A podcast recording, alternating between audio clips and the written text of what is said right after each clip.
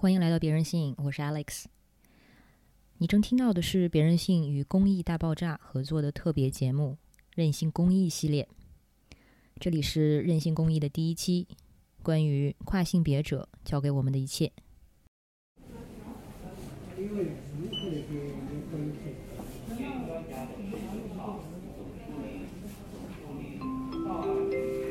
请四号，请自诊室就诊。上午十一点四十五分，在门诊时间即将结束的时候，诊室忽然进来了一位中年女人。她没挂号，脸上带着一种坚决，还有焦急。她说：“我们是专门从河南过来的，医生，你帮我们看看吧。”然后她的声音小了下去，继续说。我儿子有那个异性症。十分钟之后，补了挂号的女人带着孩子坐到了医生面前。医生拿出一沓资料，在两人面前铺开，然后他开始说那一段说了无数次的开场白。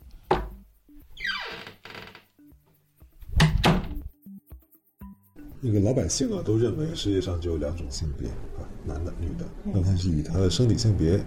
为定义的，但是呢，人们呢就发现人的心理状态啊，不能单纯的用男的女的来去定义所有啊，都都都看了哈。那么其中有一种就是生下来是男孩，但是很坚定认为自己是女孩，或者相反的这种跨性别。我刚刚描述的这个情境，来自某家医院的跨性别门诊。在这一上午的门诊时间里，除了这一对第一次来的母亲孩子，还有近十位跨性别者来挂号。他们的需求各种各样，有轻车熟路的定期复查，有第一次开激素的咨询，还有面部女性化整形的问询。而在外面的挂号 LED 屏幕上，诊室正式的名称显示并不是跨性别门诊，而是用了一个刚刚这位母亲介绍自己孩子的情况时所用的词——异性症。那么，为什么门诊的名称显示是异性症而不是跨性别呢？这两者又有什么区别呢？跨性别是一种病吗？如果不是病的话，那这个的门诊又是干什么的呢？这些就是我在这期节目的第一部分想带大家探索的问题。相信我，即使你对跨性别已经有所了解，但是一旦我们能够回答这几个问题，或许你对跨性别还是会产生一个全新的理解。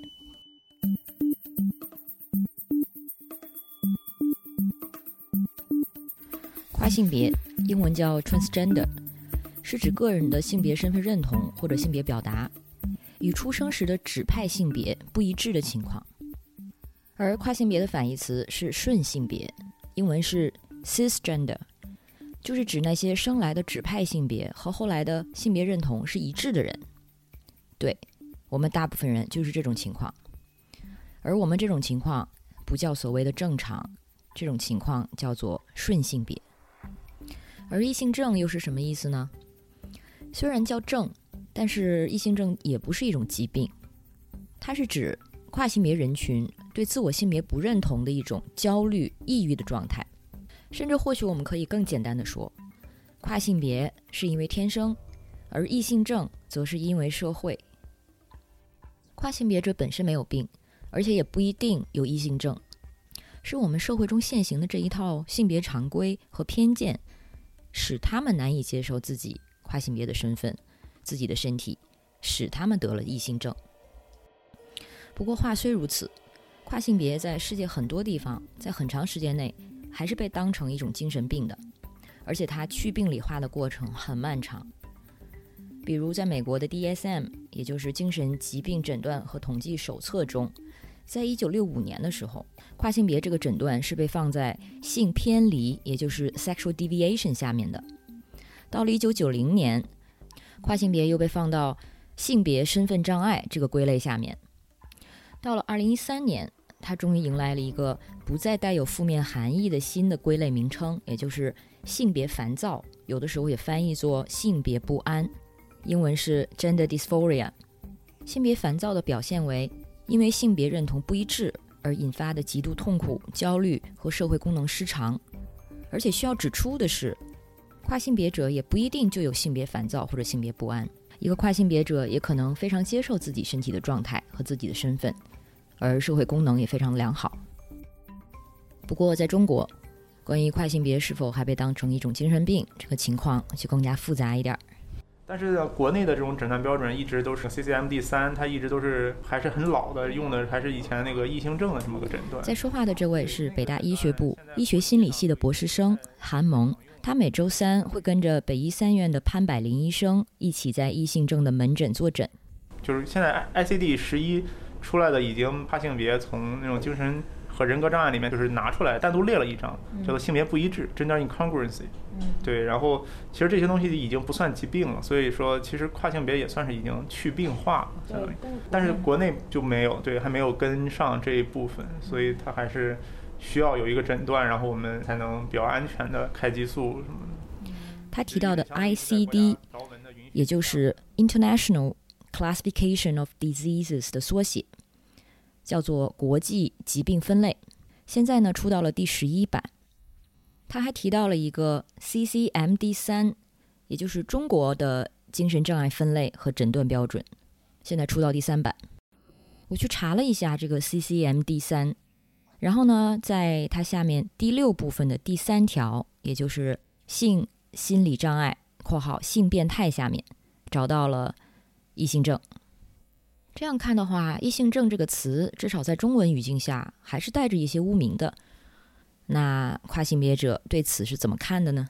我其实就不喜欢这个词。关于这个问题，北京同志中心的跨性别部主管何涛是这样告诉我的：“大家好，我是核桃，我是一名跨性别女性。现在我们其实也在做一些事情去推动说。”把这个词给拿掉，因为在最新版本的国际疾病分类 I C I C D 十一里面是已经把精神病相关的描述都给去掉了，它改成了一个非常非常中性的词，叫性别不一致，然后纳到了那个性健康里面。我们国家在二零一五年的五月份，是卫健委的官网发表了一个文件，就是说，呃，要所有的这个下属的医院都去学习这个 I C D 十一中文版和使用这个中文版。但是没有，好像过了一年多，他又把这一篇东西给删掉了。然后在二零二零年的十二月，他又出了一个新的文件，叫《精神障碍诊疗规范二零二零》。然后在这一份新的文件里面，他又保留了这个异性症。你会发现在这个新的精神障碍诊疗规范里面，很多什么双向障碍啊，然后什么精神分裂啊相关的这些条目，都是根据了最新版的国际疾病分类去做了修改的。但就是不知道为什么他要把那个异性症给留在那儿。而且他的那个描述都是是自我矛盾的，他他在前面又说啊，很多这个异性症的人有这个抑郁的表现，但是后来他在这个说你要去评估和诊断一个异性症的时候，他又不能有其他的精神疾病。你看他这个话前后就是自我矛盾的，然后我们也感到非常的困惑，所以我们就给卫健委就是寄了十封信，然后去要求他做一个信息公开，就是你这个异性证还保留在那里，你的依据是什么？对，到底是哪个老师编的？你都就是需要他公开一下。我觉得这个事情真的得好好的跟他们掰扯掰扯。对，他没有收到回应。他们给我们打电话了，就是说要尽快回应。对，但是这个是他们呃逃不开的一个责任，这个是国务院规定的，他必须在他的官网上做一个回应。嗯，这是什么时候的事儿啊？这个就是一月份，一月份记的。对，对。但是呢，在跨性别去病化的这个努力中，还有很麻烦的一个困局，就是。虽然跨性别不是病，但需要被当作病，跨性别者才能够得到所需要的改变。像之前韩萌提到的，在国内他们恰恰需要异性症的精神科诊断，才能够可能从医院的渠道得到激素。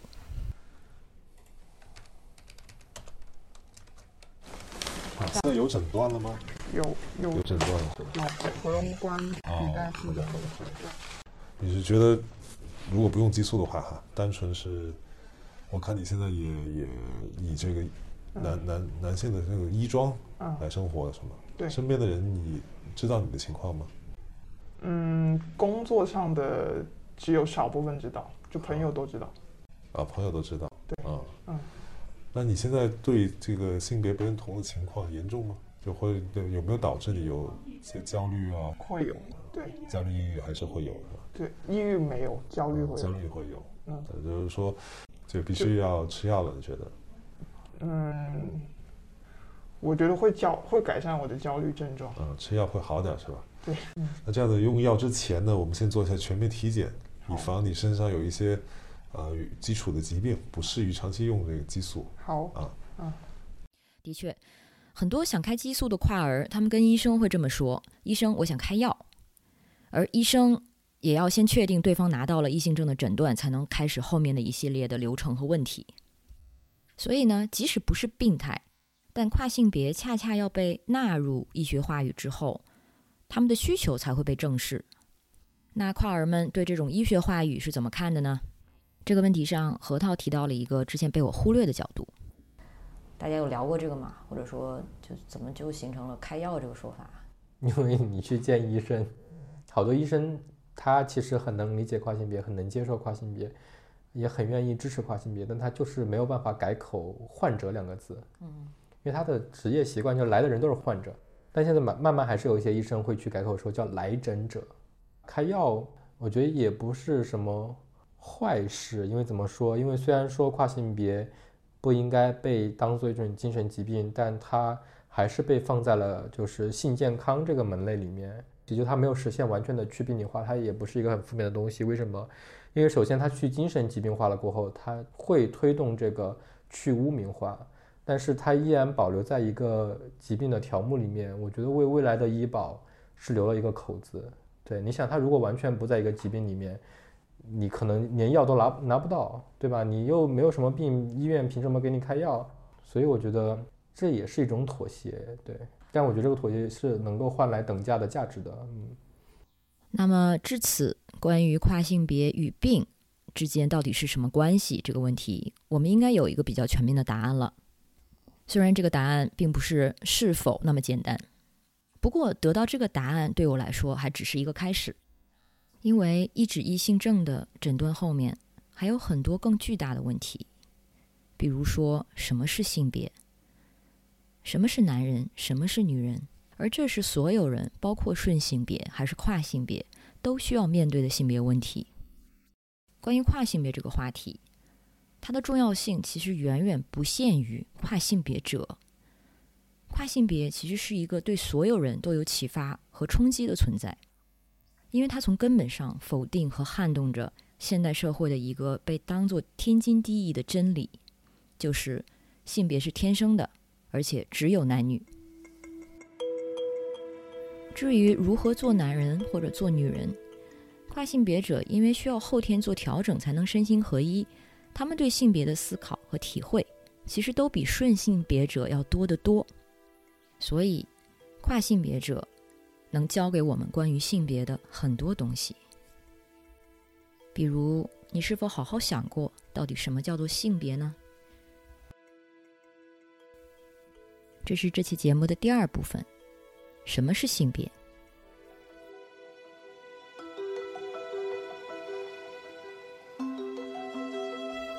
我们在出生的时候，医生看一眼我们的生殖器，然后就把我们指派为男性或者女性。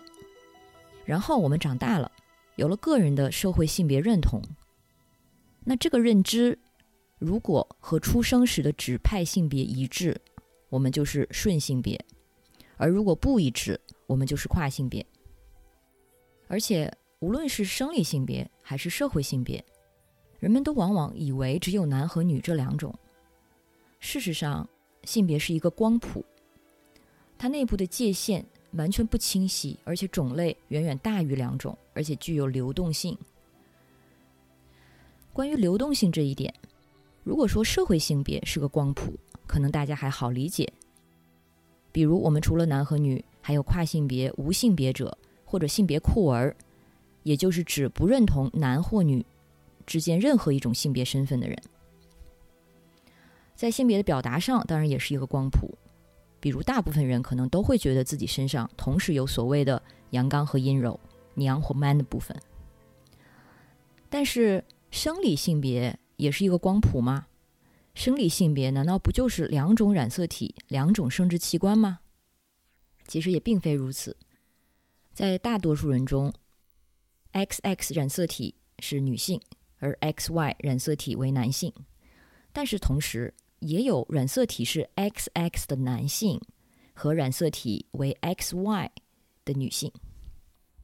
这些情况也被称为间性人 （intersex）。最后再拿荷尔蒙水平举例，所谓的雄性或者是雌性荷尔蒙，它也并不是决定性别的绝对指标。一般来说，男性体内的雄激素会相对高一些，而女性的雌激素会高一些。而且，性激素对于第二性征的发育，比如说声音、月经、喉结、胡须等等，是有决定性的影响。但是，这都并不是绝对的。因为性别内的荷尔蒙水平差异，可能跟性别间的荷尔蒙水平差异是同样巨大的。比如一些女性体内的雄激素就很高，比如南非的一位女性田径运动员 Castusmania，她因为天生具有较高的睾丸素水平，而被判定无法参加女性比赛。所以呢，性激素也不能够当做一个生理标准用来划分性别。除了这几种不同的性别，还有其他的一些性别相关的概念也经常被我们混淆。比如说，性别认同、性取向和性别表达，这就是三件事。他们三个是三个彼此独立的维度，彼此也没有绝对的关系，但是经常被我们混为一谈。我来举一个例子：曾经有人问我说，如果有一天你的儿子跟你说“我喜欢穿裙子”，你会怎么做？这个问题我就无从回答，不是因为它太难了，而是因为我不知道对方想问什么。这个问题想问的是：如果你的儿子很娘，你会怎么做？还是想问，如果你的儿子是 gay，你会怎么做？还是说想问的是，如果你的儿子是跨性别，你会怎么做？而这三个问题对应的就是性别表达、性取向和性别认同。我们来梳理一下，一个男孩子喜欢穿裙子这件事，它只是一种女性化的性别气质的表达，这和这个人的性取向，也就是说他喜欢什么性别的人是没有直接关系的。同样，他如果喜欢这样表达自己的性别气质，也不代表他在性别认同上就想做女人。当然，这个男孩可能的确是 gay，也可能的确是跨性别，但是仅仅是穿裙子这一点，并不能直接导向这些结论。跨性别者跨的是性别，那这跟性取向，也就是自己喜欢哪个性别的人，也没有直接的联系。所以呢，跨性别者可能是同性恋。如果说他的个人认同和喜欢的性别是同一个性别，但是他也可能是异性恋。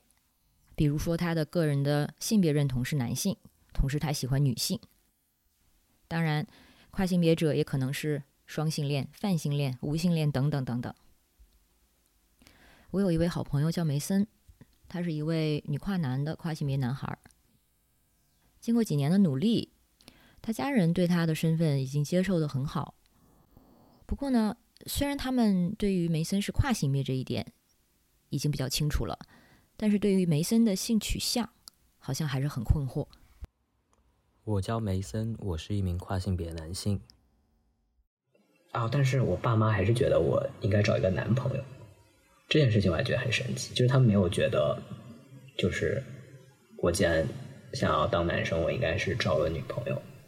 嗯，就我觉得他们的，就是他们还是要，就是还是很坚定自己的立场，就是你是你是我们女儿，你就应该找个男男朋友。可是你是女孩，你也可能是拉拉呀。对呀，我就觉得还挺神奇的。就算就是他每次叫我找男朋友的时候，我倒也没有拒绝了。我说嗯，我会努力的。但是他们意识到说，现在你找男朋友的话，那就是等于是你们是一对同性情侣嘛？哎，他们没有，我觉得他们就是没有意识到，就是潜意识和就是真正的意识，他们都没有意识到这一点。他们就是反倒就是很担心，就是说啊，那个总是有朋友就是想要给自己的儿子找就是相亲，然后经常会有人问我们家，你们家不是有个女儿吗？那个你推荐一下你们家女儿，你怎么总是推荐别人家姑娘？你们家不是有女儿吗？然后他们就会跟我表达他们在那种情境下很尴尬。嗯，没想到你还是要面临相亲这个局面。对，我就啊，这这还有什么？对啊，这有什么值得讨论？就没有讨论的空间呀。就算就算我愿意，他又不愿意啊。不过呢，这个时候我又要不过了。很有意思的一点是，关于性取向，梅森也告诉我，在跨了性别之后，他的自己的身体改变了之后，他的性取向的确发生了变化。所以说，性取向、性别认同、性别表达这些维度虽说是各自独立的，但是又彼此相连。那你现在呢？你现在是性取向是什么样的？哎，我真的都可以。我现在最早之前我是觉得自己是一个 T，但是那个时候我就是确实对 T 作为一个性别表达和 T 作为一个性取向的呃一方没有分得太清楚，所以我当时就以前一直觉得自己是 T，应该就是喜欢女孩的，或者是这是一个。就是跨性别男生也是喜欢喜欢女孩的，但是我后来慢慢的对自己的身体越来越舒服之后，我觉得男生也很不错，而且男性化的肉体也很不错，所以我又觉得，哎，自己会不会是就是都行？所以我觉得，就是我以前理解的泛性恋，或者是我现在理解的泛性泛性恋，就是你喜欢一个人是不。就是不分他的性别，就是你对，就是你就是喜欢他本人嘛。但是我现在意识到，我喜欢女生喜欢的部分和喜欢男生喜欢部分还挺，就是还挺不一样的。所以我还在探索，只能说，但是我非常确定自己男生女生都喜欢了。嗯。但是这一点是在跨了性别之后才发生的变化吗？对，是的。但是我觉得他内在的那个逻辑应该是我跨性别之后，然后对自己的身体更。更有信心了，然后我才总总之就是，当你学会了自爱之后，你才能学会爱别人。然后我才开始探索我喜欢什么样的人。就是在那之前，我确实嗯花了很多时间在纠结自己是自己是什么样的人，所以没有太想好我喜欢什么样的人。但是我现在在解决了前半部分之后，我终于可以花更多的精力在探索我喜欢什么样的人上面。是这样。总之呢，性别也好，性取向也好，都带着很强的流动性，所以弄不清楚其实也没所谓。你只要知道这些概念，它本身就应该带着这样的流动性就好了。所以根本不用为此纠结，也没有所谓的性取向或者性别认同是错的。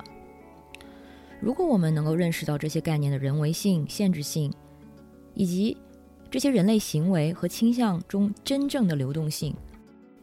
那么，现有的这些基于性别或性取向的偏见、歧视、暴力和伤害，是不是就更加显得无端而可笑了？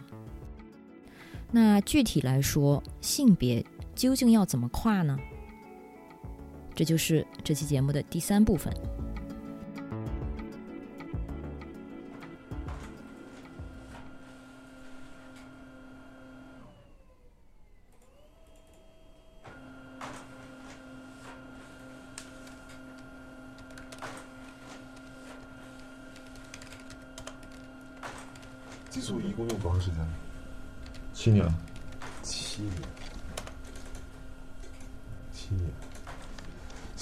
什么方案？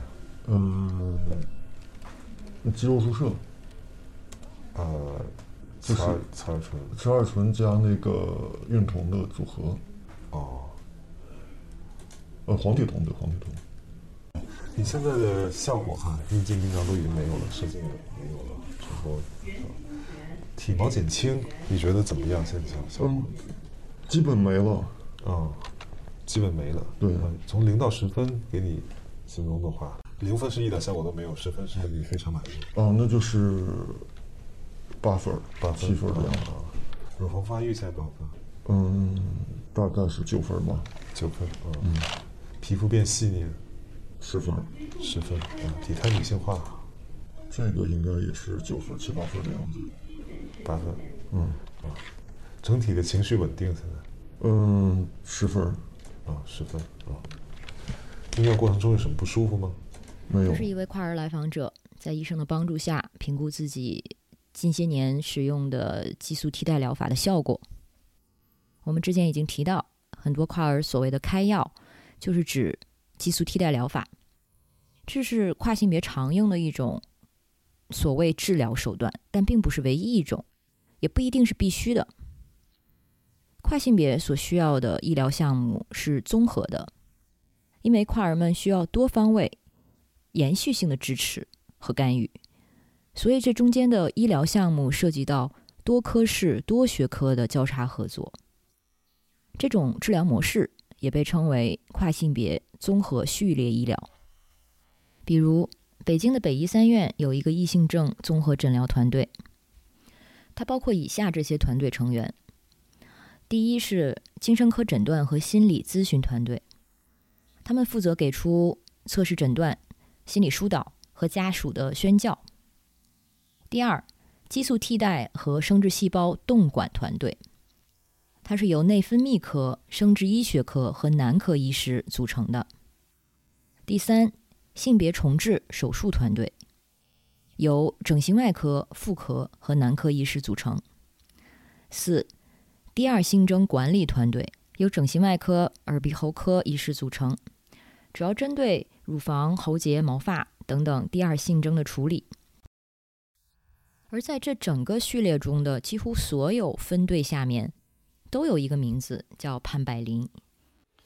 呃，我叫潘柏林，是北京大学第三院整形外科医生。我主要是负责跨性别序列医疗这个专业，现在目前是这个团队的一个负责人。潘医生在跨儿社群中人气很高，大家都会叫他老潘。甚至一些得不到父母支持的年轻人，会对潘医生有一种特别的情感依赖。关于自己是怎么进入跨性别医疗领域的？潘医生有一个很有趣的段子。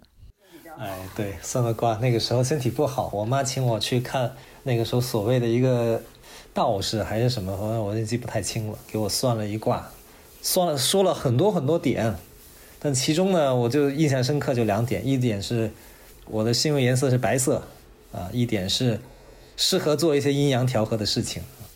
那这两点呢，正好都应应验了啊，白色啊，就工作就天天。是穿的白大褂，呃，做也也做这种跨性别医疗的事情。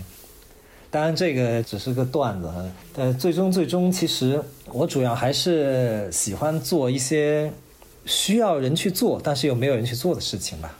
我也不是一个竞争型性格的人啊，做一些我自己认为也很有价值的事情，自己也很开心。这事实证明，就我做了这么多年这个事情，到今天为止，我还是觉得我是越做越开心，就越做越嗯。有成就感，有价值感。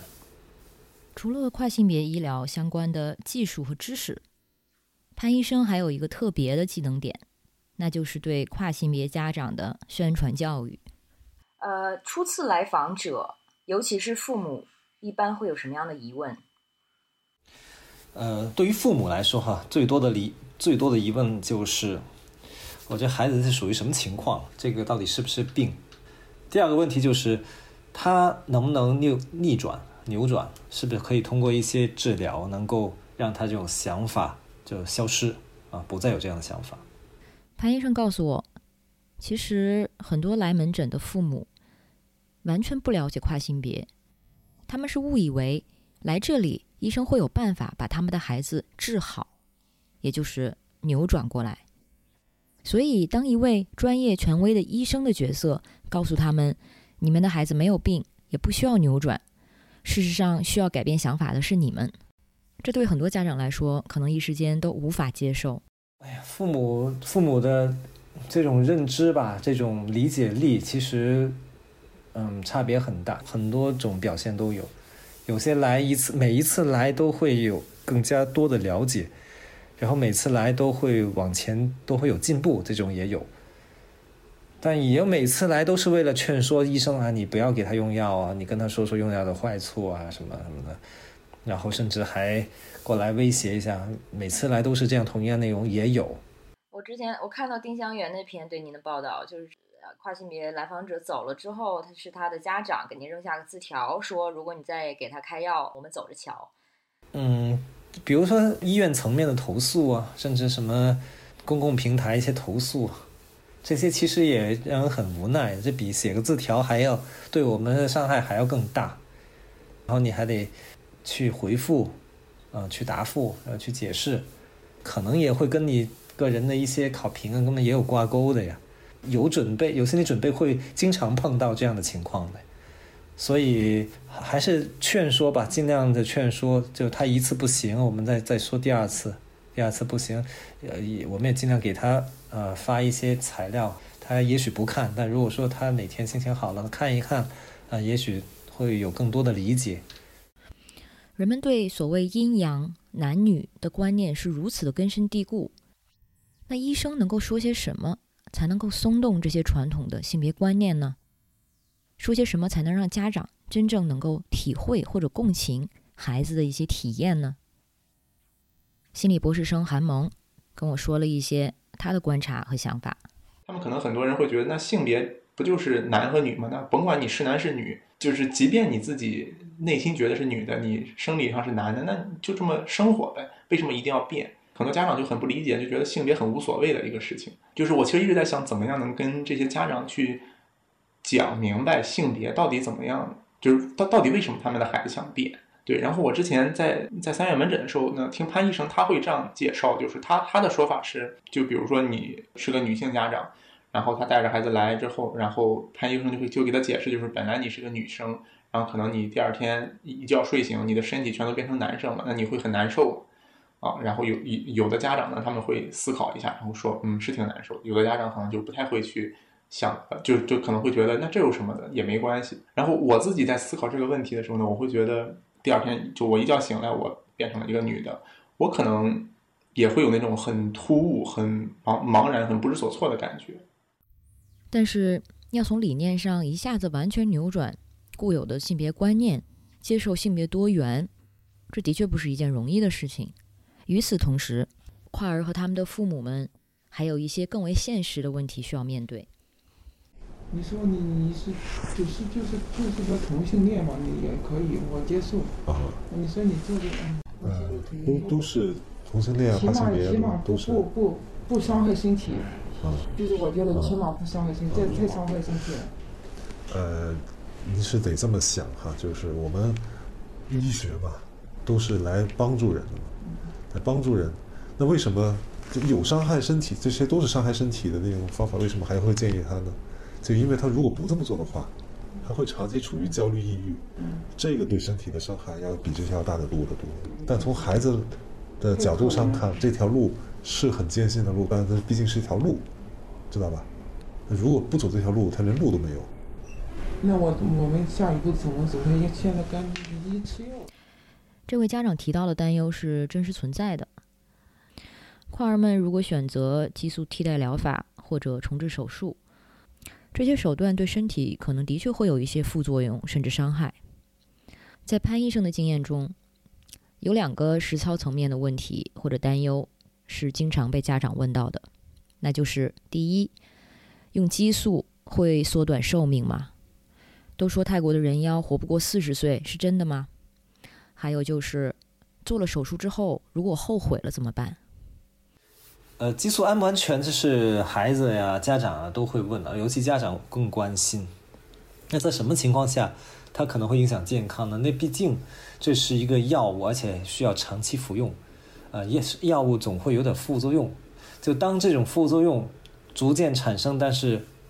使用者又没有及时察觉，呃，让他这种副作用越来越厉害，呃，甚至造成这不可逆的这种影响的时候，那他就可能会对健康造成影响。我们临床上做的工作呢，就是，呃，在对跨性别者需要用激素的时候，我们给他一些合适的方案，同时就给他做一些必要的医学监测，就让他，比如每三个月做一次检查，来呃确保。他目前，呃，用药的这种情况呢，也是在一个呃健康的一个范围之内，就是说，在一个安全的范围之内应用这些药物，这样的话呢，我们会能把这个药物副作用的风险降到最低。哎，对，后悔呢也是一个经常会问的一个问题，就父母肯定都会担心，哎，这用药了以后，比如说发生了变化啊，胸部发育了，声音变粗了啊，等等这些哈，出现了以后又不可逆了，他将来后悔怎么办？嗯，这个也是挺常见的一个问题。其实后悔这情况呢，就只有他啊，其实并不是，或者说并不是很明确的一个异性症。他才有可能会说哦，我这些变化过一段时间以后我不想要了啊，不是这个项变化。如果这个人很很明确是异性症的话，基本上啊，呃，往异性方向的一个性征的一个转变，是他毕生追求的一种愿望啊。一般来说是，嗯，我们很少见到有后悔这种情况。在整个跨性别序列医疗的项目中，性别重置手术可以说需要的门槛是最高的，而且前期需要心理咨询、激素替代治疗的尝试。还有需要提供各种国家规定的文件证明，这些的目的都是为了系统化的排除没有想清楚是否接受手术的人。但是在中国，需要性别重置手术还有多一层的门槛。北京同志中心的核桃给我详细的讲解了一下相关的政策。就做这个性别重置手术，说实话还挺还挺难的，而且需要的。呃，东西非常多，然后当然我指的是国家卫生健康委员会，呃，明文规定的，也就是只能管到中国大陆地区的这么一个标准。那就包括第一，第一你需要年满二十岁，这个就很奇怪，因为我们绝大多数都认为十八岁就已经成成年了，但是为什么偏偏是二十岁？那第二个是你必须要有这个异性证的证明。那这个异性证的证明呢，又必须在三级以上的这个精神科的这个医院或者医生开出来才有效。那么可能很多小城市的他还得专门跑到一个地方，而且有的那个医院开出来的不是异性证三个字的话，他还不认，就你必须清清楚楚写这三个字才可以，那就很麻烦。那每个医院的规定可能又不一样，比如说有的人知道说北京能开，然后跑到北京来。结果北京有的医院说我要观察你两年或者一年才可以开，那他相当于就白跑一趟。在这样很混乱的这种呃这样一个情况下，大家很容易就是跑错地方，或者是要反反复复跑好几趟才能啊开到这个证明。那第三个是我们认为最苛刻的一个标准，那就是需要你的父母的签字，对他那个原文叫需要直系亲属的知情。那虽然好像听起来说你只要告诉你的直系亲属就好了，但是在实践的过程当中，它不仅是需要你的直系亲属，也就是你的父母要要要同意，还需要把这个同意书拿去做公证。那这个 就相当于就非常的复杂，那你就不可能说只是打个电话告诉你父母这么简单，还得还得领着你父母去公证处，而且也不是所有的公证处。都可以做这个文件的公证，好像我了解到北京就那么两三家，上海也就那么一两家，就是公证处可以做。而且不管你二十岁、三十岁、四十岁、五十岁，只要你的父母还健在，你想去做这个手术，都需要这样的公证文件。如果说你的父母过世了，那好，提供你父母的死亡证明。所以 听起来，在国内跨性别相关的政策和规定上，父母对跨儿们进行转变和医疗的决定有着很大的干预权。甚至控制权，那这是为什么呢？我也向潘医生请教了这个问题。因为我们一般理解十八岁以上就不需要经过父母同意了，那为什么跨性别重置手术需要有这样的措施呢？嗯，这个其实是最后一个阀门啊。这些性别重置手术它其实是一个破坏性的手术，呃，而且是一个风险很很高的一个手术，呃，不可逆的手术。所以一旦做了以后，如果万一他再后悔，那是绝对回不去的了，没有任何办法可以回去的。所以这个呢，对于我们来说也是慎之又慎。啊，至于父母知情这个问题呢，国家制定这个这个条文，我是能理解的啊。因为如果说这孩子根本就不跟父母讲，然后就直接来做了手术了，其实是会引起一些家家庭啊伦理上面的一些隐患的。这个我是可以理解，但是这这条条文对跨性别者来说呢，可能不是一个很好的事情，因为如果说这父母对这个跨性别这个问题很不理解啊，不理解，完全不不表示同意的话，那他可能就这一辈子没有机会做这个手术。但是目前我们也只能按照这个来来进行。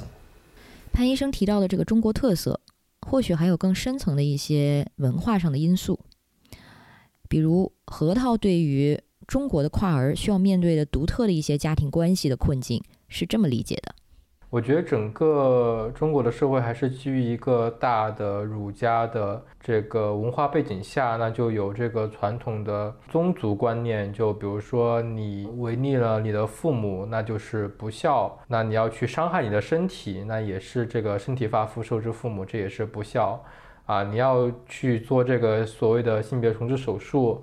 啊，那是一种生理上的阉割。那你不孝有三，无后为大，又是一种不孝。所以你看，就是跨性别这样一个身份，可以可以说是把所有的儒家里面认为这个孝顺就是不孝顺的这种标准都占尽了。父母是什么意见呢？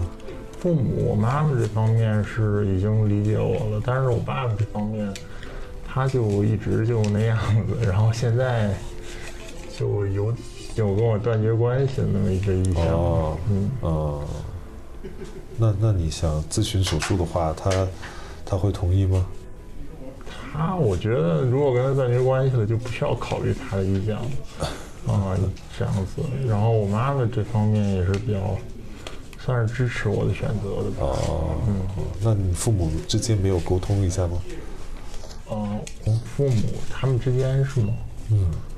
他们之间我不太清楚，因为我一直就比较回避我父亲。哦，有生活在一起吗？现在是生活在一起。哦，嗯，啊，如果有必要的话，其实可以再跟父亲沟通一下，或者说，如果觉得自己沟通困难的话，没有什么沟通的必要了。他就是那样的人，就是那种性格，我觉得就不太需要浪费那些时间了。哦，对，我就说你要是觉得有需要帮助的话，可以请他过来，我们跟他沟通也可以。他也不愿意过来，他也不愿意过来。啊，自己用过激素吗？用过两年了吧？用两年是嗯。听到现在，会不会有那么一点父母皆祸害的意思了？现实中，开明的父母当然也是有的，暖心的故事也有不少。比如下面这位快儿的妈妈，她叫简，她的孩子是一位跨性别女孩。但是他可能不算一位最典型的跨儿家长，因为他对孩子情况接受的相对算比较快，而且家中也没有因为这个事情发生过比较激烈的冲突。而简相信，当没有了和家长的对抗，他的孩子才有更多的空间去思考自己的身份和感受。不过即使如此，在简刚开始得知孩子的跨儿身份的时候，还是感到过非常绝望，那是为什么呢？我们也听一听家长的角度吧。它是一个过程啊，刚开始的话是特别震惊，因为这个概念对于一般家庭来讲，我相信大多数的人是不是特别去了解或者是去接受的。呃，所以听到这个的话，就是先查一些资料，但是了解到这个情况下，首先是觉得不太相信。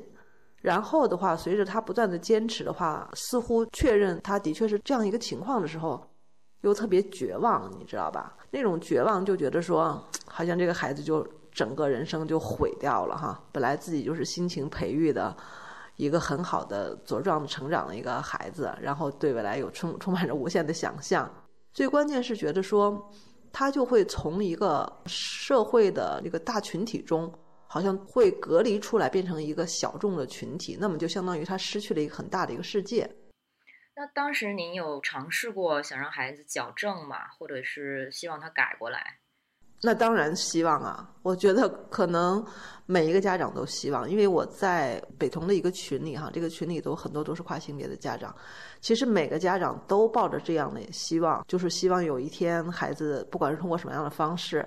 能够去放弃自己，或者说发现，哎，不是这样的，都是这样的一个心理，希望孩子能够从这个跨性别这个怎么说这个概念里面出来吧。但是，好像这种希望是 怎么说呢？有点像期待奇奇迹出现一样，几乎是不可能的，只是我们自我的一种安慰吧。嗯。那您到现在还会有这种希望吗？坦白说会有，坦白说，嗯，是会觉得过得比较难。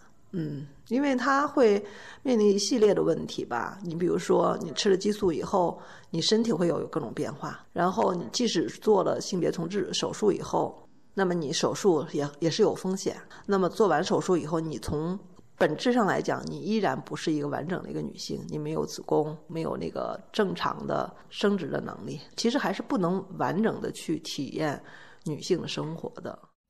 简的担忧和其他父母的很相似，但是不同的是，他对孩子的关怀带着一份难得的同理心，所以比起自己的担心和焦虑，他选择更关注孩子的精神状态以及如何能够给到他支持。而不是如何去控制他。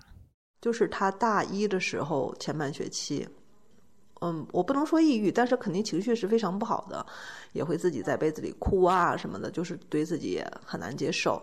另外一个就是他们学校这件事情对他触动还是蛮大。他们学校就是他隔壁的宿舍也是有一个这个跨性别的呃小孩儿，就被家里的这种。嗯，不接受，还有这种不支持吧，就给自杀了。所以对他的情绪影响也是很大的。所以他那个学期学习成绩也很一般。孩子真的因为这件事情，还是背负了很多这种压力的。我反而希望说，我们做家长的去更多的去了解，去更多的去能帮他去分担。是吧？能够帮他去想到办法去应对，我觉得这是我们应该做的吧。现阶段，我希望他能更多的去先去接受自己，而不是在一直对抗。那么，对于简这位母亲，她想法改变的关键点又是什么呢？她说：“虽然这个过程是循序渐进的，但是的确有两件事情对她冲击很大。第一件事情就是她自己的心理咨询师和她说过的一句话。”后来呢，我遇到呃一个心理医生，他刚刚好是和这种性少数群体的话接触是比较多的，所以呢，他打动我的倒不是心理咨询这块，而是他对这个群体的了解。所以他告诉我说，这个群体其实不是我们想象的那么少数，其实是人数是很多的，然后他们的生存现状是怎么样的。我才知道说，我们这不是一个异类，或者是我是好像是一个什么特别奇怪的事情。其实它真的就是已经存在，而且存在很也有很多人的这样一个群体。第二个转变的话，就是和北同的联系吧。他们有很多的活动啊，包括给这种跨性别者这维权，职场上受到不公平待遇，还有一些基金会的成立呀，还有一些活动哈，让我。接触到很多不同的跨性别的活生生的这种人群，我才感感受到说啊，原来这个世界的有一部分人的生活状态是我们所不了解的，而他们也实实在在的生活在你的周围，他们也实实在在的经历着各种各样的呃情况哈，而且这种情况是你所不了解的。简提到的北同就是北京同志中心，他提到的这个基金会。是指潘百林医生在二零二零年专门为跨性别创立的百灵基金。而潘百林医生孜孜不倦地对家长的宣教，其实除了之前他提到的政策和规定相关的原因，还有一个很重要的原因就是父母的理解和支持，其实是孩子精神状态和对身体接受状态提升的重要因素。现实中，很多本该是最爱孩子的父母。却成了跨性别者实现身心一致的道路上最大的阻碍。就是我我寄寄宿七年，但是我前四年基本上是那个变关系是没有任何改善的，因为我就是没有回家，就是我就是在外面读书。这是我的朋友梅森，在还没有开始修复他的家庭关系之前，面临回家过年这件事情的时候，复杂的情绪和挣扎。他还特意去心理咨询师那边。做了心理建设，以防回国之后可能面临的危机。就是你知道，我就是刚回国的时候，呃，我甚至是回家的时候，我是把护照不带回家的，会把护照放在一个朋友家里，说如果我 如果我什么被软禁了什么的，你一定要拿着护照来接我之类的。就是当时就是非常的紧张，就是我听过太多那种恐怖的故事，然后就会给自己留一个后路啥的。真的是鼓起了非常大的、非常非常大的勇气，才就是决定回家过年。到了这里，我渐渐意识到，家长的不接受，可能恰恰是导致异性症的原因之一。家长越是不接受，孩子的异性症就越严重。而相反，如果家长能够接受孩子的跨性别身份，那异性症的症状其实也会减轻。因为一开始的话，孩子他其实也是很迷茫的，他不知道该怎么办。那这个时候就是说，他肯定先会藏着掖着，是吧？包括他的衣服，他尽量是藏起来不让我们看到等等。嗯，但是后来把这件事情大家坦然沟通以后呢，我觉得最大一个变化是我们更关注他的感受了，而不像以前一样哈，因为家长都会有这样一个惯性吧，因为你从小生下他，你就会有种惯性，就是说不能说控制吧，就总觉得说他是要更多是要听你的一些安排呀、想法。但后来就会觉得说，生命个体的体验原来是那么的不同，那你就会更关注他的感受。就比如说，呃，以前我肯定习惯叫他儿子嘛，他说我不太喜欢这个称呼，那我说呢，怎么称呼呢？他说你可以叫孩子。那我以后就很注意，我不叫他儿子，我叫他孩子，这是一个很小的点吧。简的思考和观察，在心理学博士生韩萌这里。也得到了印证。就我也见过很多支持这个孩子去发展自己的这样的家长。那这个时候，这个孩子的他自己的力量能发展起来之后，他会去追求很多的这种自己感兴趣的事情。他也好像并没有就说是一一定要，比如说我要立刻把变性手术就要做了。对，很很多他们其实他们如果被就得到了支持之后，他们会把兴趣点转向，比如说有的孩子就会去。想要去寻求，比如说一些知识啊、科研啊，有有一就是之前有一个我我访谈过的妈妈的孩子，他就特别喜欢学化学，对，然后他就去自己在家里搞了一个自己的小化学实验室，然后一直在去做自己的各种各样的这种化学研究，就是我会觉得他们会发展出很多这种很好的兴趣爱好，对他也并不一定好像执着于一定要去立刻做手术，就是因为因为就是你越压制他，他就越想要用那种更直接的方式去去转变。然后，如果你支持他、鼓励他的话，他就其实是可以可以一步一步来。这一点非常有意思。所以，跨人们追求的身心合一，可能并不意味着他们一定想把自己的身体变成某种符合那个生理性别的样子。事实上也如此，很多跨性别是能够接受自己的身体的，而甚至不选择任何激素或者手术的干预。并不是所有的跨性别者。都会经历性别烦躁或者性别不安。其实，对跨性别的真正接受，并不是说你允许他去做手术，而是说你允许他不做手术。对跨性别的真正接受，是指允许一个人拥有不符合传统意义上男或女的生理身体，并且对自己这个身体感到舒适、接受，而不会因为常规和标准去改造它。或者有改造他的焦虑，而这样一个想象，并不限于跨性别，甚至不限于性别本身。我们能否对身体有这样的一个想象呢？这是我在这期播客里想提出的最后一个问题。在下面的第四部分，也就是最后一个部分中，我会谈谈跨性别对我们所有人的性别歧视。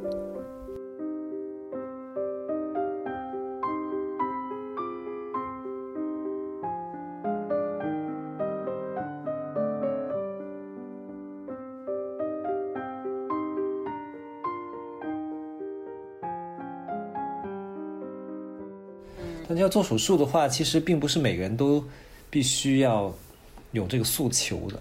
其实很多人，如果说只是一个出柜，只是一个外貌上的一个改变，你不做手术也可以的。比如说他通过梳妆打扮，或做一些面部整形手术等等，甚至女花男用一些激素，他完全在外观外观上就能够达到一个很接近异性的一种性征的一种状态。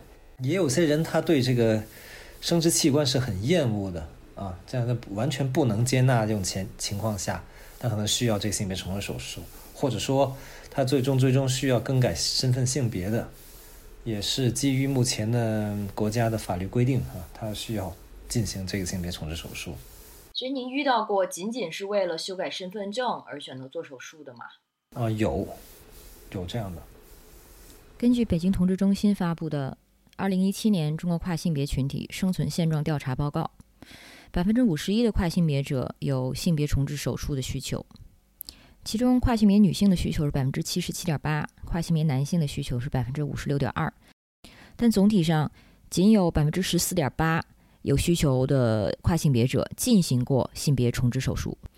对一些跨性别来说，即使没有经历性别重置手术，也能够达到对自己外表的一个相对良好的感觉，至少是可以接受。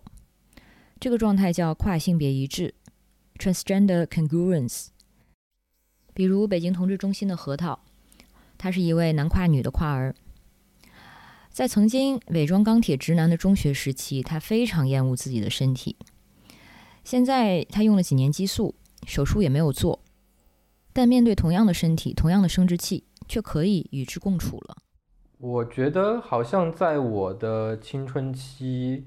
刚刚就是开始第二性征发育的时候，那个时候是非常焦虑的，非常想要去做这个手术，而且当时是了解到有这样一个途径可以去做，尤其是在那种夜深人静之后，那种焦虑会突然感觉就是从你背后窜上来，然后你整个身体都觉得要跟自己剥离开那样一种焦虑，真的看到自己的那个器官，好像就很想去。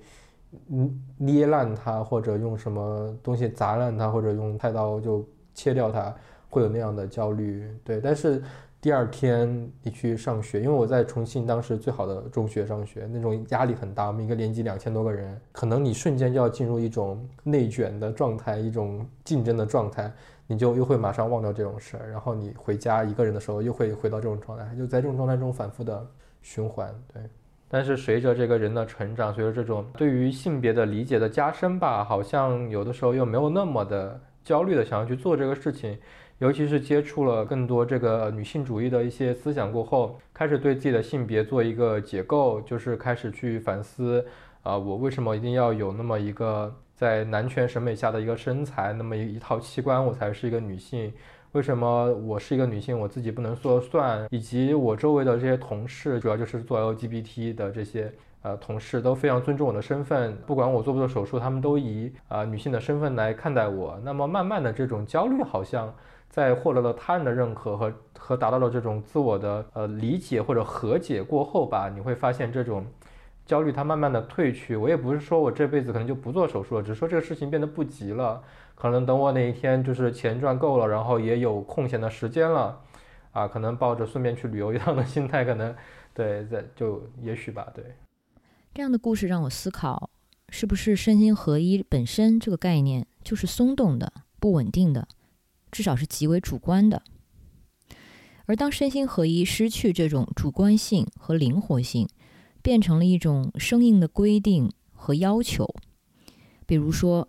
你是跨性别可以，但是你得努力让自己的生理身体和社会性别得对得上，才能在社会和法律层面上被接受。如果是这样，那无非就是另一种压迫和歧视而已。简的孩子现在十九岁，他已经明白了这个现状。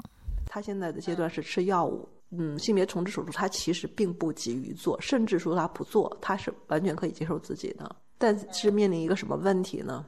就是将来社会性角色的一个问题，就比如说将来去旅游，是甚至去泡温泉，或者是在外面去男厕所还是女厕所，这些问题都会是困扰他的问题。所以就是说，这个性别重置手术更多是为了去适应社会的规则而不得不做的一件事情了。所以，我有一个，哎呀，心里有个愿望吧，自己虽然说没有能力去实现，但是特别想呼吁哈，我们就是有关的这样的一个社会力量。就是如果我们的社会足够开明的话，这些孩子他们是可以有更多的自由的空间，而不是被社会这种所谓的文明或者规则所绑架，必须做伤害自己身体的事情。社会对于两元化性别的巩固和管控是渗透在各个层面的，即使你是跨性别，也得进到男或女的小盒子里。这显然是一种懒惰的做法，但二元的确比多元要简单多了。而面对着渗透在社会、法律、文化、人际交往、社会常规等等层面的这种性别二元论，大多数人也只能选择顺从或者屈服。而且何涛也提到，在跨性别姐妹内部，对身体的想象和性别的理解非常的不同。有的人可以以一个非标准的男性或女性的形象生活，但也有人则用更严苛的性别外形和身体标准要求着自己。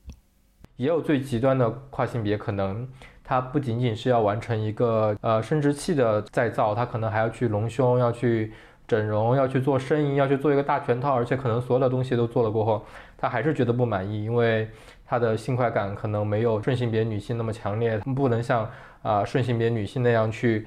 来月经和怀孕，所以你会发现，大家对于这种身体的想象，对于性别的理解是很千差万别。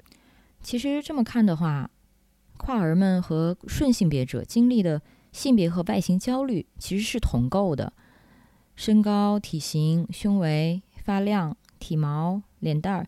只是这一切相关的外形焦虑，可能对于跨性别者会更凸显，因为对于顺性别者，这些问题只是关乎于你够不够好看。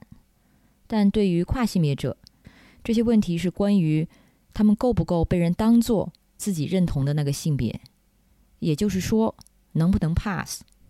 就是大家如果不了解的话，应该怎么去理解这个 passing 或者 pass 这个词的意思？字面意思就是你通过，就是你可以通过社会对你的评判，就是我可以呃神不知鬼不觉的混入顺性别男性的人群中。梅森说，他基本上用激素六个多月，在外形上就可以 pass 了。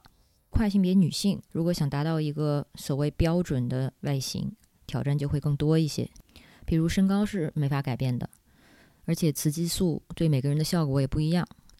但是如果你在外形上不能 pass，就意味着你可能需要承受更多的社会风险。所以你说的这种情况，我觉得，呃，它也是两方面，一方面是这种外界的文化。在打压，就是如果你不符合这种社会的规训，你在外面可能就会引来更多的目光，啊，你去上你自己认同的那个卫生间，可能就是被赶出来，被骂变态，甚至可能会被抓起来，会或者被示众或怎么样，啊，在学校可能会被霸凌，在职场可能会被开除，确实有有这样的，但是也也会有一的一些跨性别，呃，他会内化这样的社会的规训，他会觉得说，如果我去。违逆了这套规则，我就活该被惩罚，或者我就很有可能被惩罚。那他自己可能也会呃非常刻意的去装扮自己，对对。嗯，这种心情是不是就有点像，就是比如说你上厕所被赶出来，活该，因为你你打扮的不像啊。那我觉得你这你这话还挺经典的，因为真的有有一些跨性别评论别的跨性别。遇到的这些挑战的时候，就会像你说的这种有点有一点像风风凉话一样的语气。可能一开始他还在安慰人家，然后后来他就话锋一转，就说：“哎，你要是打扮的这个好一点啊，你就不会被被认出来了，你就不会那个啊，你就好好上学吧，你要赶紧挣钱吧，赶紧把手术做了啊，好好练一下你的声音啊，你以后不被人看出来，你就不会被赶出来了。”就是也会有这样的言论。我会觉得这样的言论，它是忽略了一个非常大的问题，就是整个社会结构性的对于跨性别群体的压迫。他认为说，一个跨性别者他不被社会所接纳，是他自己不努力啊，是他不努力上学、不努力工作、不努力去成为一个男人或者女人，但是他没有。呃，意识到说，其实这个社会本身就限制了很多跨性别公平竞争的机会，很大程度上是从根本上就切断了跨性别能够去以一个正常人的身份去生活的这种渠道。所以在这种情况下，你还要要求他用一套社会的这种广泛的价值去要求他，那我觉得这是不公平的，也是不负责任的。对，说到这里，需要强调的是，我当然并不是说跨性别者所做的形象上的努力跟改变都是被迫的。当然不是这样。事实上，跨性别者在身体上能够呈现出自己认同的性别的外貌和形态，这对他们来说是非常愉悦、非常解放的事情。但是，我们也需要考虑到，做这种转变的所谓的外形标准是什么呢？它是从哪儿来的呢？我们是否又真的需要完全的去遵守它呢？或者要遵守到什么程度？而且更重要的是。我们可以选择不去遵守吗？下面是核桃讲述的自己的转变过程，从中学时期的极度压抑，到大学后第一次异装，直到现在找到了自己心目中理想的女性的样子。可可是之前也想，就是以女性的形象出门吧，也想过。对啊，肯定想，可能从小学就开始想，对。但是你不敢这么去做，因为你这么去做。就是对自己男性气质的一种瓦解，对，比如说呃，跟女孩跳皮筋，你会呃表现出一种无奈，你说我你会觉得说我就是不得已被拉过去的啊，我才玩，我是被迫的，但其实你就是想玩，但是你要演成那个样子，所以你会发现我我出柜之前我这十几年真的过得很累。我觉得一开始我是特别好的，因为可能在小学和初中的时候，我我家里姐姐特别多，我家的这种男性的角色也是比较缺位的。那在这个状态，我觉得我还是挺乖巧可爱的一个人。但是到了高中，我发现开始上什么 UC 啊、什么贴吧呀、什么那些东西，然后就真的被一些男性的东西洗脑，教你怎么去鉴别你的女朋友是一个荡妇还是一个就是忠贞的女人，就是。网上当时真的好多这样的给这些直男的指南，然后我就觉得我慢慢的被被教化成一个非常刻板的一个男性，然后上上了大学，开始慢慢接触这些性别相关的东西，开始正视自己跨性别这个身份，我才慢慢又开始去反思我之前的那些想法，而且我觉得最有最有意思的是，我高中的时候我自己就是一个非常恐跨的人，我自己会觉得自己。是一个不正常的人，我就很难理解我为什么会有这么糟糕的想法，我我都不敢告诉任何人。我我我有的时候特别特别想去成为一个女生，我有的时候会非常的焦虑，感觉自己的身体快要崩溃掉、瓦解掉那种感觉。对，但我在外外面又必须撑起我一个正人君子、一个钢铁直男的形象。我觉得就是我甚至还跟我的。同学发表过一些恐同、恐爱的言论，我现在想想想起来，我真的觉得当时自己真的好蠢。恐爱就是对那个 HIV 感染者的这样一种，就觉得他们不对的那种很很糟糕的想法。我当时不是真的恐同和恐爱，但是我觉得说我如果不恐同不恐爱的话，我好像就不是一个阳光阳刚的直男，就是那种感觉。我记得应该是十九岁的时候吧，真的就是因为一个人的一句话，一下子我感觉我整个。十几年的伪装都被击溃了，就是那个人，他自己是一个跨性别，然后他每天，呃，他就是一个普普通通的程序员，然后呢，会坐地铁下班，然后去一家他喜欢的卖小吃的店买一点小吃带回家，然后住的地方，啊，就非常的北漂，然后你会发现，哎，一个跨性别的生活竟然这么的平凡，你就会。觉得说，原来一个跨性别是可以过上平凡的人生的。他也告告诉了我一句话，说就是跨性别不是精神病。我觉得他这个人和这句话真的就一下子把我击穿了。我就觉得，我这十年的伪装是为什么呢？我我我做真正的自己也是过可以过得更很好的，啊，至少过上一个平凡的人生也是可以的。那我为什么还要去费心费力的去去伪装？去过我不想要的生活，去做我不想做的人，对，然后我就开始尝试，对，具体尝试了什么？就开始去化妆啊，然后戴假发，然后就是穿裙子招摇过市。对我记得当时还就是引起了我们就是学院的一点小小的恐慌吧，他们还专门开会去研究了一下怎么处理这个事情，但最后也没有真的处理，对。那第一次或者一开始打扮这样出门的时候，心里害怕吗？我觉得第一次是最大的一一个情绪应该是激动，然后才是有一点这种担忧，因为当时也是晚上，然后你会发现，夜晚好像就带了一个滤镜，你的一些细节会被模糊掉，然后别人一眼望过去，你就是一个普普通通的女生，然后。你就发现你，你就有一种错觉，好像你就真的以一个女生的身份融入到这个社会当中了。你走在路上，一个一个外卖小哥会停下来问问，就是小妹妹，你知道这个地方是哪里哪里吗？哇，那一瞬间你就觉得哇，我竟然可以被当做一个女生去看待，那种心情是相当激动的，而且那种放下你十几。年的这种戒备、这种压抑，突然一下子释放了过后，真的你会有一种从瀑布上掉下来的感觉，一马平川了，将来就是那种、那种、那种、那种释然，对对，真的很那种感觉是是很舒适的。OK，所以就是一个渐变，一开始可能晚上出门，然后慢慢积累一些勇气，嗯哼，然后白天出门，不是慢慢积累，是瞬间积累，然后你就疯狂的出门，疯狂的去。见一些朋友，然后因为这个事情太开心了，你真的不停的想要去尝试。对，嗯，那后来找到自己的心目中自己应该有的形象和样子了吗？我觉得从我开始，呃，接触摄影过后吧，对，开始慢慢去找到自己想要的一个样子。因为其实我我我有说过，我可能高中的时候是一个钢铁直男，但是我好像刚出柜的时候，我又是一个非常刻板的一个女性，每天都在焦虑自己的体重、自己的腰、自己的腿，我觉得自己哎呀腿又弯又不直。又没有腰，没有胸，没有屁股，穿衣服不好看，然后怎么怎么样，每天都在焦虑这些事情，然后，呃，出门也一定要化妆，一定要抹口红，一定要，呃，弄一下自己的头发，就用那个卷发棒弄一下，然后慢慢你会开始思考，女性真的就只是这样吗？或者开始思考我要成为一个什么样的女性？我发现我自己更喜欢，或者说更倾向于成为一个。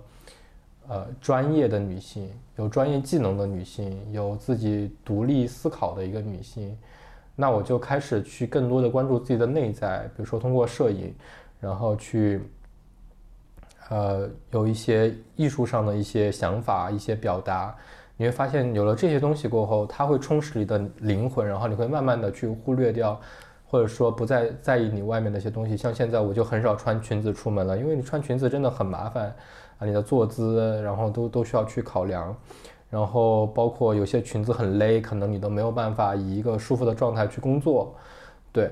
然后我现在就是怎么舒服怎么来，然后我也就是很少再化妆了，因为化了还得卸，然后中途时间久了你还得去补，对。然后真的就开始可能变得实用主义，对。然后，嗯，包括觉得这个摄影可以让我有一个呃专业的一个形象，然后呢。我就觉得我我的可能这个，或者说摄影需要一个专业的形象，那我可能就会为这个专业的形象去服务，把自己穿的呃简单一点、大方一点，然后呃适合这种呃在外工作的这种穿搭去去呈现给世人。对，嗯，我不会说我是从一种女性变成另一种女性，我觉得我可以是很多种女性，对我可以随时去把自己按照自己想要的那个。方向去打扮，我觉得人永远不要把自己框在一个一个一个篮子里，对吧？嗯。所以你看，顺性别也好，跨性别也好，在对自己的性别气质的探索上，其实大家没有太大的不同。我们可能都会经历这样一个过程，就是你可能不喜欢自己的样子，那么你想成为什么样子呢？而且你想成为的样子的标准，它又是真实的吗？还是又是一个社会建构的虚构。既然如此，我们有可能从这种种的常规中突围，最后成为所谓真正的自己吗？相信很多来听别人信的朋友，都会对性别二元或者刻板的性别印象已经有所反思，而且自己也会在追求一种非两元的性别表达。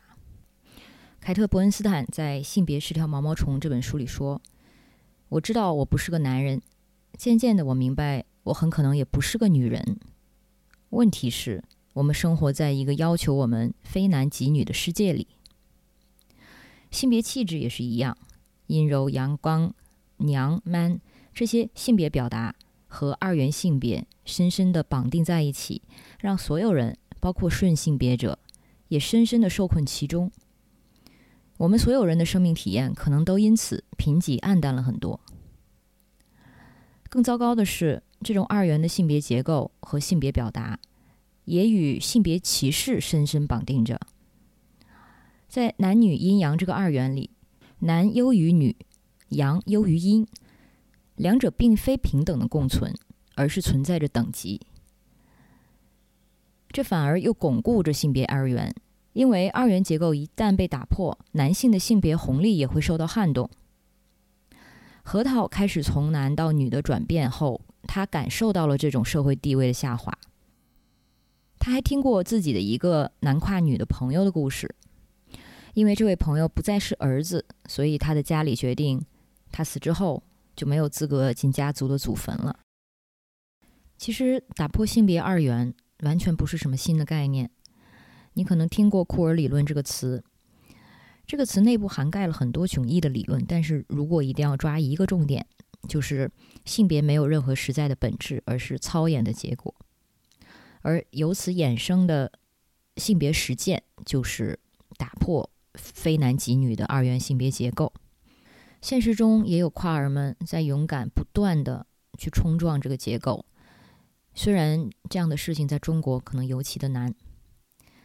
比如北京开古着店的圈儿姐，心理博士生韩萌是这样描述她第一次见到圈儿姐的场景的。应该是之前咱们北投那边有一位叫圈儿姐，我记得是，就是她是呃留着胡子，然后画着很浓的口红，然后就是明显的是男性特征和女性特征都有。对，然后我在第一眼见圈儿姐的时候，我当时是内心是有一些冲击的感觉的。就是最开始的时候我也不明白，因因为其实我自己认为我是没有这种偏见或者歧视在里面的。但是我当当时那一下，确实我还是会，好像我是没有经过大脑的，就是立刻就是会有一个这样的不太舒服的感觉，对。然然后我后来再再去看文献的时候，我也会，就是我当时看到一个特别有意思的一个一个文章，他会讲到，就是说，就是人们对性别会有，就是一种你去在生活中习惯化的这种二元性别的这种检索。就相当于你通过这个人的性别的信息来去和他去沟通、去交流。比如说，如果你看到这个人是个男的，那这个时候你就会知道，那如果我也是个男的，那我就知道我们是同性。那我就会，比如说，可能跟他的这种人际之间的交往的，会有一种模式，或者会有一种习惯化的一些方式，会让我们觉得都比较舒适的方式。那如果这个人是一个女性，那我可能和一个女性去相处的过程中。我也会保持一定这种这种异性之间的这种模式和距离，对。但是当一个人他好像你很难界定他是男是女的时候，可能你在和他相处的时候，你会有就是那种局促的感觉。韩萌在采访结束后还特别担心自己说的话会不会冒犯到圈儿姐，但我觉得她完全不必担心，因为圈儿姐就是想让人不舒服，当然也是因为圈儿姐自己喜欢这样打扮。但另一方面，他是有意识的用自己这样的形象去刺激大家的思考，去冲击一些大家习以为常的性别互动。圈儿姐曾经在一场活动上说，她的生活就是一场与性别的搏斗，而普通人还没有这个机会。怎么说呢？他应该也不是跨性别男，也不是跨性别女，他是好像就是属于那种酷儿吧？我理解的啊，就是你看他穿的衣服是比较女性化的。但他留着胡子，涂着指甲，涂着口红。一开始见的时候，你会觉得哇，怎么会这样？会有点奇怪，是吧？甚至有点害怕。但是你跟他再去做多一些接触和了解的时候，你会发现他真的很热情，然后他也很坚强啊。他面对那么多这种质疑的眼光，他很勇敢的做自己，他很自信。所以你会觉得说。嗯，虽然他们经历这样一个跨性别的困扰哈，但是他们生命的那种力量和生命的那种光芒，依然不会被遮掩哈，反而因此会焕发出更多的那种生命的这种火花和生命的那种热度和那种绚烂。这是跨性别家长简对圈儿姐的描述。其实圈儿姐这样子的非二元的或者性别流动的状态，是一些跨儿们向往并追求的，但在现实中。做一个留着水晶指甲的男人，或者做一个留着胡子的女人，这都太难了。因为做先锋是有巨大的消耗的。当你每天被社会看作怪胎，每天要接受那样一种异样的目光，但你还要保持抬头挺胸、骄傲的走在路上，可能真的没有几个人能做到。谁愿意时时刻刻都处在一个战斗状态呢？所以，虽然在简看来，圈儿姐是一个跨儿偶像，一个榜样，但是她会希望自己的孩子也那么出格吗？还是在以后的人生里就做一个普通人？说我我们都希望把孩子培养的很优秀，对吧？我们在孩子身上也倾注了非常多的精力，我们肯定是希望孩子出类拔萃。但是有的时候发现这种问题的时候，你会忽然觉得说，我希望他不哪怕不这么出类拔萃。哪怕他活得极其平庸，我希望他就是一个普通人那样去活着。那个时候肯定会有这种想法。那个时候，因为你觉得你是有面临一个巨大的失去，因为你觉得失去了常人所拥有，而你有可能是无法拥有的一些体验和生命的完整，你肯定会这么想。我当时肯定也这么想的，但后来我越来越不这么想了。呃，不这么想的原因是什么呢？我觉得第一个，很多东西你是没有办法选择的，你的出身、你的智力、你的身材、你的样貌，你的有的选吗？你没有的选。那么我们既然已经是社会多样性或者生物多样性的一个体现了，我们没有选择的情况下，我们要怎么办？我倒希望他能活出不同寻常的自己。所以有的时候，我倒觉得孩子的这种变化是带给我很多更深刻的人生的思考的。所以我真的希望他能够真的去接受自己的这样一个身份，然后坦然的去接受，同时能够嗯为跨性别这个群体做一些事情，啊，也能够让这个群体有更多看到更多的希望吧。因为就好像圈儿姐让我们看到希望一样，我们知道，哎呀，还可以这样活着。其实每个人都可以把自己活成一面旗帜的，哪怕不是别人的旗帜，也可以是自己的旗帜。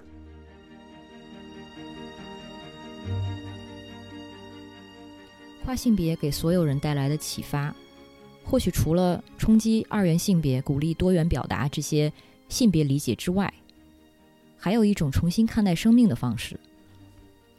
跨性别不需要被包容，因为它的存在本来就没有错。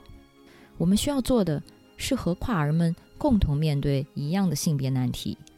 我们没有选择性别，但我们可以选择不让性别完全定义我们。